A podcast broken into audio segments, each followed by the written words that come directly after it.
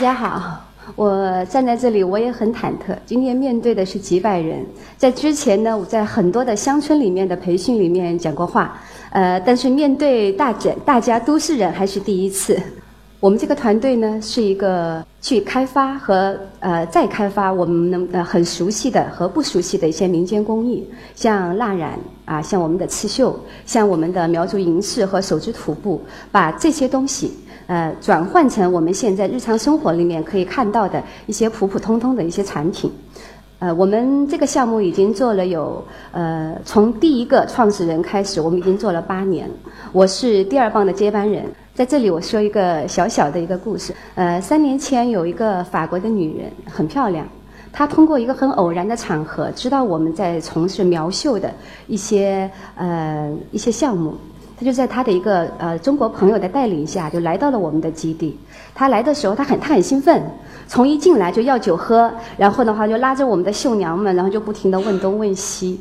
呃，我当时对他不了解，后来一交流，他告诉我，他说我出生的地方和我生长的地方就是在法国和西班牙的交界处，而那个地方呢，原来有非常深厚的一些手工艺的一些基础，但是后来都不在了。所以他觉得他来到中国了以后，他就像呃当年的寻找新大陆一样。想来看看，在中国，在他们的眼里面很古老而神秘的地方，是否还有这样的东西？他在表述的眼睛发着光，就像一个正在谈恋爱的小姑娘谈到她的情郎，啊，对吧？哦，那一片青山绿水的村庄，那么美丽的小河边，在那些木屋下面，有一群飞着绣花的女人，而这些女人，他认为的这些女人就会告诉他：哎呀，我你看我们这个花样里面啊，这是我给我情人的，这是给我女儿的，所以他非常向往。呃，越说眼睛越发光啊！我一定要留在中国，我要加入你们，我我要和你们在一起，我要重新看到这些东西。但实际上啊，我相信大家都去过贵州的一些呃山庄。其实我我特别的无力，因为我觉得我看到的村庄不是这样的。这村庄是很美，但是空空荡荡，很寂寥。我经常看到的场景反而是呃安静的，会让我害怕。你一样会看到那些漂亮的木屋，你会看到很多老人，他们就坐在家门口，或者是很老的老人家在田间在劳作，静悄悄的。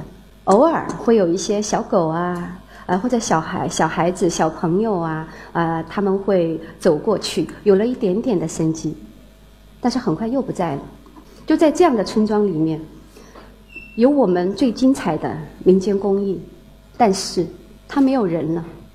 很多村庄最少有百分之六十到七十，他们来到了城里面，在钢筋水泥里面打工，而不是留在本地。在有一些村庄，青壮年劳动力的，就是外出的这样子的几率，已经超过了百分之八十和九十。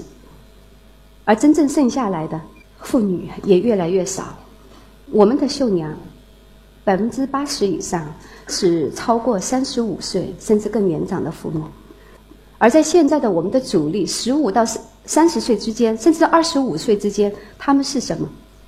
他们在外出打工去了，在他们从小生活的环境，父母也出门打工了，没有妈妈去教他们。我要看让你们看一个小姑娘，在上个月我去的一个村庄里面，这个小姑娘让我真的眼泪奔涌而下，因为我第一次看到我们的绣娘里面有一个绣娘的女儿。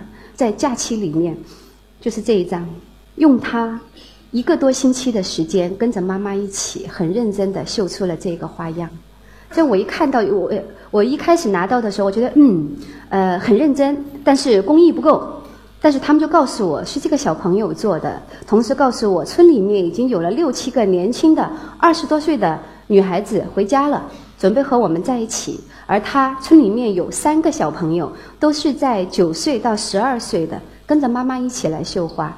所以我一看完这个，我当时我就愣住了，我就表扬她。哎呀，我说小朋友挺漂亮的，很认真啊，很认真，很认真。以后要好好读书，有时间也要绣花。我话一才说完，他就他就转过身去了，一直哭，一直哭，哭了很长时间。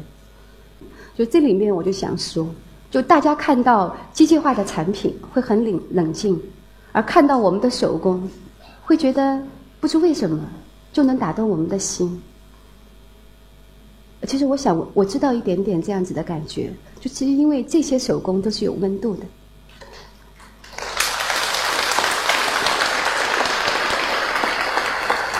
而这种温度会让我们想起小的时候和外婆在一起、和妈妈在一起的很多时光，能找到这种感觉，而而这个会触动我们的内心。我们我记得零九年我们在贵州的丹寨县，我们做了一个涉及六个村的一个培训，培训的这些妇女都来自于六个偏远的村庄，很多人他每天要花两个小时走路来到我们的教室。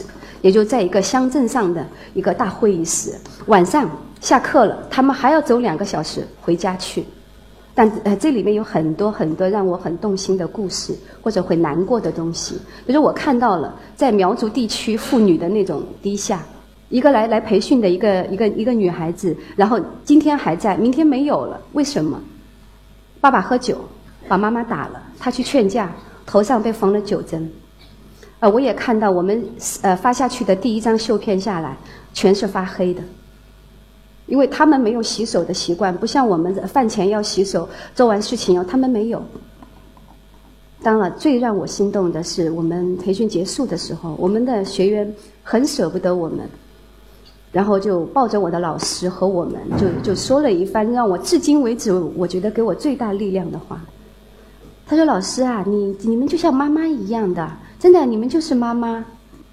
那我想，我在我们生长的整个历程当中，无论是我们自己、我们的生活、我们的文化，包括我们很多今后的一些性格的养成和发展，离不开的都是我们的妈妈。她是我们可能生活上更多的向导。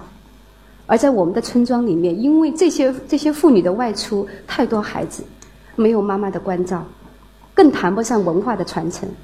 所以我们做这个项目以来，我们经常说的一句话就是“让妈妈留在家”，让我们的文化真的以这种耳濡目染的方式，真正的延续下去。啊，我今天讲的有点沉重了。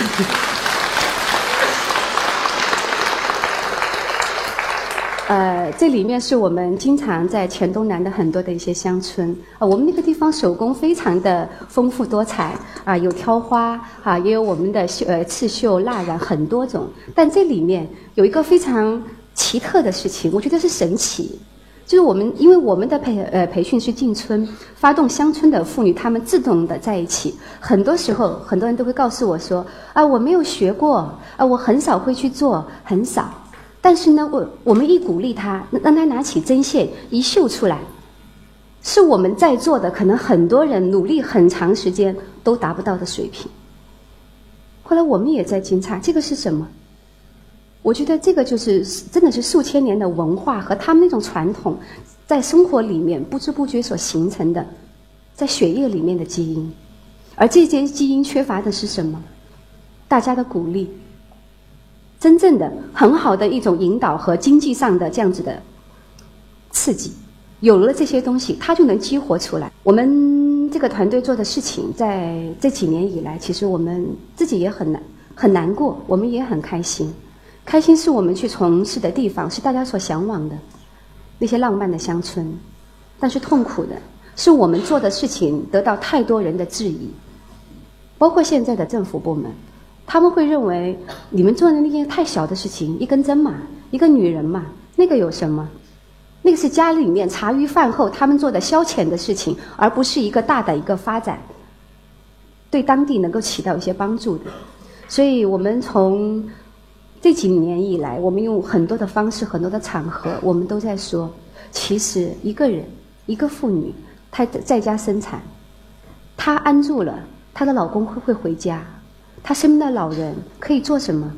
而这个最好的脱贫方式，因为我们因为我们在的地方是可能是中国现在还大家公认的很贫穷的地方，脱贫是一个主流话题，大家都在谈，政府在谈，我们也在谈。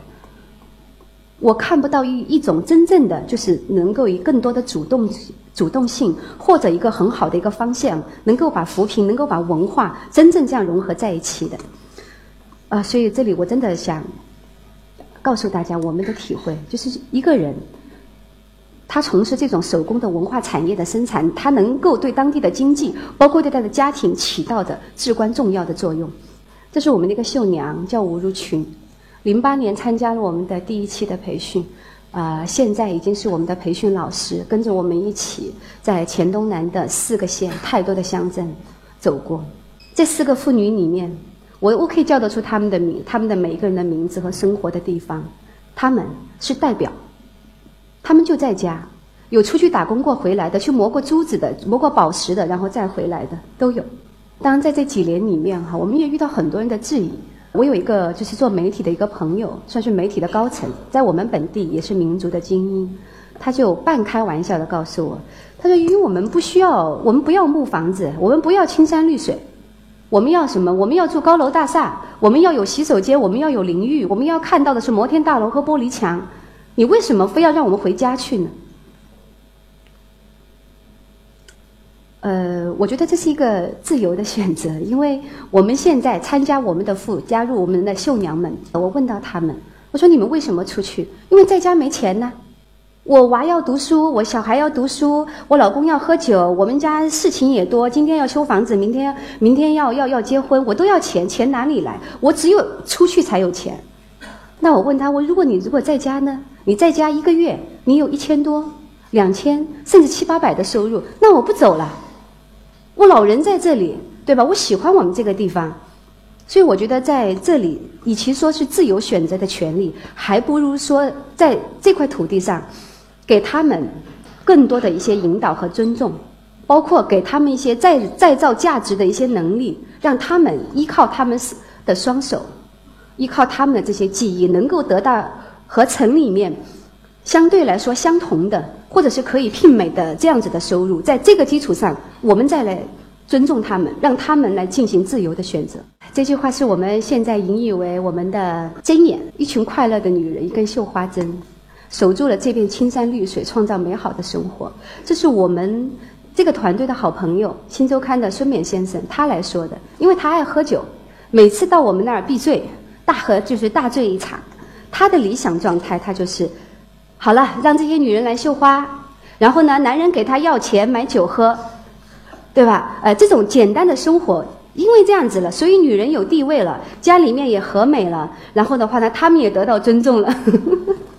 但他这个话源于我告诉他的一个故事哦。但是这里我们就想说的就是，其实民间工艺的发展，就是在于。民间手艺的发展，就是来自于对他们生活的重建和回归。只有当人留在了家里面，留在了村庄里面，才有可能谈文化，才有可能谈到我们手工技艺的传承和发展。这四张绣片是我们发到我们呃丹寨王家村的一个作品，四个妇女绣出来的东西，图案是一样的，我们的材料也是一样的，但是它的配色根据每一个人他的。他自己的领悟，包括他自己的感受，包括他的心情，做出来都完全不同。不同的配色，不同的气质。我经常会告诉我身边的人，原来我们看到的民间工艺品是一些很小的一些小东西，可能只有一件、五件、十件。但是我们想，真的人，更多的人，更多的人来从事这件事情，我们需要的是几百件、上千件更多的东西，来自于哪里？还是在于生产。所以呢，现在我们所推广的一种方式，在我相信在全国吧，可能特别是在我们贵州地区，可能是才开始，让这些妇女们回到家里面，在村里面来建工坊，让他们在生活之余，在生活之中，嗯，再来从事这样子的一个生产。在这里面，我们想，我想特别说一点，太多太多的老师来告诉我，语音其实民间技艺的发展最。最需要的是什么？是我们的设计师，用他们点石成金的手指转化一下，然后，然后这些这些产品就有生命力了，就可以进入我们的生活了。呃，我我想说的是，它当然很重要，但它还不够。真正民间工艺没有得到真正大的发展的问题，不是在于设计师，而是在于没有生产。有我们爱马仕的设计师，Scape 的设计师到了贵州，非常精彩。希望和当地合作，但是一年过去了，两年过去了，为什么？设计师再好的东西出来以后，生产不出来，可以打一件样，达不到一百个、一千个更大的生产量，放弃了，走了。所以我想说的是，设计非常重要，但是它更需要的是在我们的生产环节要去找到一种正确的一种方法。啊，当然，我也觉得我们的东西做的还不够，我们希望更多的人都能够来加入我们，真正能够推动这件事情。这个是我们在今年的北京设计周，我们集合了国内外的，有英国的，有德国的，也有本土的一些优秀的设计师，我们发起了一个活动，叫“世界设计在黔东南”。让这些设计师能够和我们的手工大师们、绣娘们共同来进行创作。我原来是一个对本地很少了解的人。二零零八年，一个设计师团队让我看到了贵州这些东西的精彩，所以我来做这件事情了。在这个过程之中，我经历了很多，因为我是做商业的人。原来我想挣钱，我我认为我想有自己的品牌。但是几年过去了，我们发现这些东西它太丰富、太复杂，而我要什么？我我什么力量促促使我能够继续下去、坚持下去？大家看这张奖状，这就是在零九年我们培训的一个妇女。但当时我们因为我们在培训的最后，我们都会发奖品。一开始我们就会想到，哎呀，给他们被子、毛巾被、小家电，甚至是毛巾，他们生活需要的。但后来这个妇女来找到我，她说：“老师，我可不可以要一张奖状？”他是我们颁发的第一名，最优秀学员。我真的是吃惊了。我相我相信这个奖状对于我们在座的人而言，对于我自己而言，我觉得没有什么，一张纸嘛。但他是荣誉啊，我们就给了。过了过了两年，我去到他家，我真的会惊呆了。就是呃，村民的堂屋，你们都知道啊，是一个祖先的牌位的一个地方，同时呢，也是家里面的小孩子、男人们得到很多奖状才能够挂在那里。但是我们这个妇女的奖状挂在正中间，这边是祖先的牌位，这边是他儿子的奖状，正中间的是这个妇女这个妈妈她自己的奖状。所以那一刻，我觉得真的，我我心都在抖。我觉得我们大家都在说人生价值，价值是什么？就就是内心给自己发一张奖状。我说的悲观一些啊，我不知道我这个事业可以持续多久。但是我我自己有一个信念，我觉得我做的是美的东西，它一定能够坚持下去。我也希望我自己、我的团队，包括更多以后可可能加入我们的人，每每个人给自己一份奖状。谢谢大家。